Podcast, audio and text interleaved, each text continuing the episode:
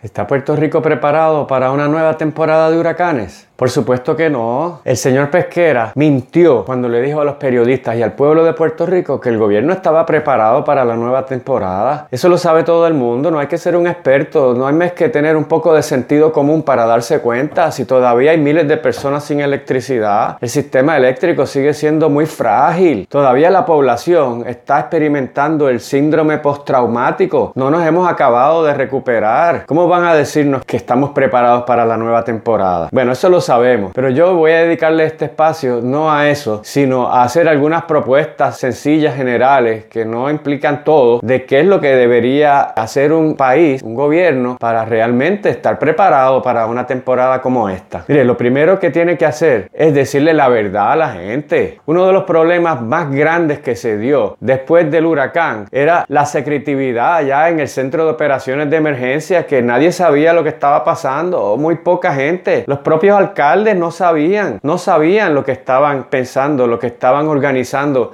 allá en el centro de convenciones de San Juan. Le decían mentiras a la gente, le decían que el pueblo iba a estar electrificado en tantas semanas y, era evidente que no era posible. Nos fueron diciendo fechas, después movían las fechas otra vez y la gente llegó un momento que ya no le creía a lo que el gobierno le decía, no había comunicación. Así que lo primero que tiene que haber es transparencia. Eso no puede, eso no es negociable. Eso no es negociable en un gobierno democrático. Además, la gente no es tonta y se da cuenta cuando no le están diciendo la verdad. Usted los puede engañar un poquito, un rato, pero eventualmente no le van a creer nada. Y cuando diga la verdad, tampoco se la van a creer. Así que hay que empezar por crear un clima organizativo, gerencial dentro del gobierno, de decir la verdad, aunque no sea simpática. Pero es mejor la verdad que una mentira que después lo van a agarrar de todas formas en la mentira. El otro aspecto, evidentemente, es que hay que fortalecer el sistema de energía no está listo, no estaba listo antes de María, mucho menos ahora. Bueno, y algunas cosas cuestan dinero, por supuesto que mucho cuesta dinero, pero acaban de solicitar unos préstamos, el gobierno dice que tiene unos superávit, no sé, pero es claro que con un sistema de líneas soterradas el problema habría sido mucho menor de lo que fue. Así que si le van a invertir algo,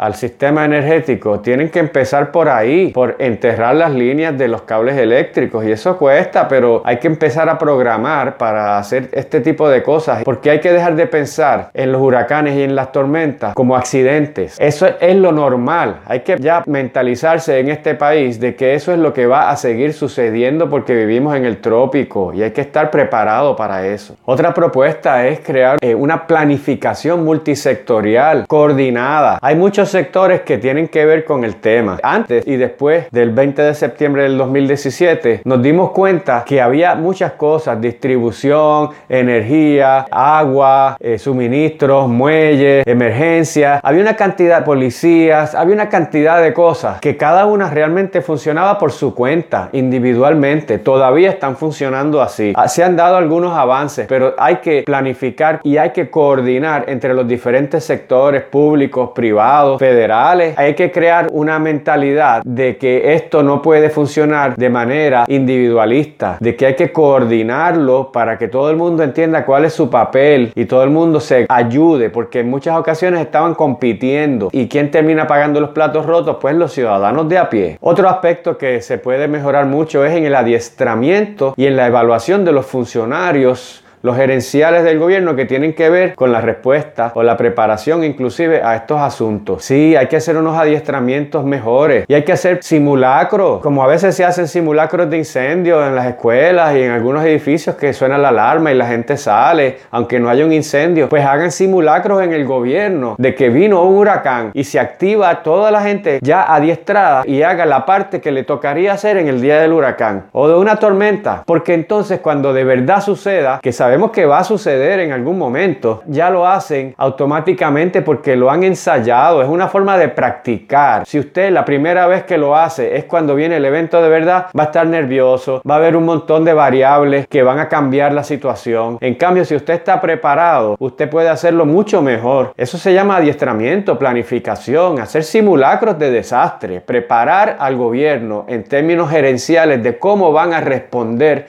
a una emergencia para que no los coja de desprevenidos. Otro aspecto que se ha hablado poco es la seguridad alimentaria. Nosotros importamos tanta comida que cuando pasó lo que nos pasó, que no entraban los barcos o los muelles estaban cerrados, hubo escasez de alimentos en los supermercados, hubo gente que pasó hambre. Eso no puede volver a suceder. Es cierto que la agricultura sufrió un golpe fuerte, pero es que nosotros tenemos que trabajar en importar menos alimentos. Eso debe ser parte de la política pública del gobierno y eso no tiene por qué costar tanto, porque aquí hay muchas tierras cultivables, hay gente que conoce sobre el tema y yo lo he dicho muchas veces en las universidades, hay gente que sabe sobre ese tema aquí mismo en Mayagüez, hay un departamento, una facultad de agricultura que hace unas investigaciones fabulosas sobre cómo mejorar la seguridad alimentaria. Así que yo entiendo que ese es un tema que se debe promover, se debe planificar y se debe incluir dentro del programa de gobierno. Otro aspecto fundamental en la planificación para otro evento este es el tema de los muelles. Los muelles no se puede depender solamente del muelle de San Juan y se han hecho varias propuestas de gente que sabe mucho de este tema. Se puede habilitar muelles en otros lugares, Ponce, Mayagüez y para diferentes cosas. Se ha propuesto que el muelle de San Juan se quede como solamente entrada de productos comerciales y entonces otro tipo de productos más industriales de recuperación puedan entrar por otros lugares. Pero tenemos que aprender esa lección porque Puerto Rico importa más de 80% de los productos y vienen por barco. Así que cuando dependemos de un solo muelle, si ese muelle se cierra o si sus horas de operación se limitan, el país completo va a carecer de todos los productos, de todo, porque todo viene por ahí. Así que ese es otro tema, el tema de los muelles. Y esos puertos están ahí, hay que habilitarlos quizá, pero es, es parte de la planificación, de pensar hacia el futuro. Ya sabemos lo que pasó, no lo podemos virar hacia atrás, pero podemos evitar que vuelva a suceder. Y el tema de los muelles es uno fundamental para una isla que importa casi todo y que esas importaciones vienen por barco. El otro tema que se habla mucho, pero se hace poco, es el de las leyes de cabotaje. Yo no entiendo por qué la legislatura y el gobernador no acaban de aprobar una resolución unánime reclamándole al gobierno de Estados Unidos que nos exima de las leyes de cabotaje. Todo el mundo dice que está de acuerdo en eso. Pues mire, ¿qué les cuesta? Ah, que eso va a tener un efecto en Washington. Pues eso no lo sabemos, pero por lo menos la parte que nos toca a nosotros. Hoy, mañana, la legislatura puede aprobar una resolución concurrente para reclamarle a Washington que nos exima de las leyes de cabotaje y el gobernador la firma y vayan allí en una sola voz los tres partidos y todos los sectores de la sociedad civil a pedir eso. ¿Qué mejor momento? ¿Qué mejor momento para conmover a los legisladores en Washington que esto que todavía estamos experimentando, el desastre de María y post María? Este sería un momento extraordinario para ir a Washington a reclamar que nos eximan de las leyes de cabotaje. Otro aspecto que también tuvimos muchos problemas fue con la industria de los seguros. Mucha gente no les pagaban o tardaron todavía eh, los seguros para poder eh, reconstruir sus casas, para poder eh, reconstruir sus negocios. Eso debe, primero debe investigarse y el gobierno debe ser más proactivo y regular más esa industria. ¿Por qué es que ha tardado tanto? ¿Qué es lo que está pasando ahí? Porque cuando uno compra un seguro, entiende que la, la aseguradora va a hacer su parte. ¿Qué pasó ahí? Eso no debe repetirse. Esa acción debe ser mucho más rápida y efectiva porque mucha gente depende de eso. Otro tema que los comerciantes han dicho es que una de las razones por las que hubo escasez es porque hay poco inventario por el impuesto al inventario. Pues mira, debe reconsiderarse esa ley. ¿Por qué no se elimina? Si fue aparentemente una de las razones fundamentales por las cuales hubo escasez, porque quizá habría habido escasez de todas formas, pero tal vez no habría llegado tan rápido o habría sido menor. Hay que reevaluar las decisiones previas y si no han funcionado, pues retractarse de ellas. De eso se trata. Otro tema que el gobierno debe tener una actitud bien proactiva es en los acuerdos de ayuda mutua con los estados en Estados Unidos, con las empresas energéticas. Si hay algo que nos han dicho repetidamente en el Congreso y algunos gobernadores en Estados Unidos es que no entienden, no entienden por qué Puerto Rico no pidió ayuda a las empresas estatales y privadas de energía de Estados Unidos, por qué tuvieron que involucrarse con el acuerdo este con Whitefish, que nadie entiende realmente por qué sucedió. Bueno, ya eso no se puede echar hacia atrás, pero sí se puede tomar medidas proactivas para que eh, ya haya unos preacuerdos hechos para que cuando pase algo como esto, y sabemos que en este año, si no viene huracán, alguna tormenta, algún evento atmosférico va a pasar que va a provocar daños sobre el sistema energético en Puerto Rico. Eso no, no, es, ser, no es ser pesimista, es ser realista. Pues que haya unos acuerdos, unos preacuerdos ya, que se sepa quién serían las empresas, cuáles serían los estados que nos darían la mano para que si sucede, al otro día ya estén movilizando. ¿Por qué no se puede hacer eso? Pues claro que se puede hacer, están disponibles. Es cuestión de ser proactivo y utilizar el liderato para,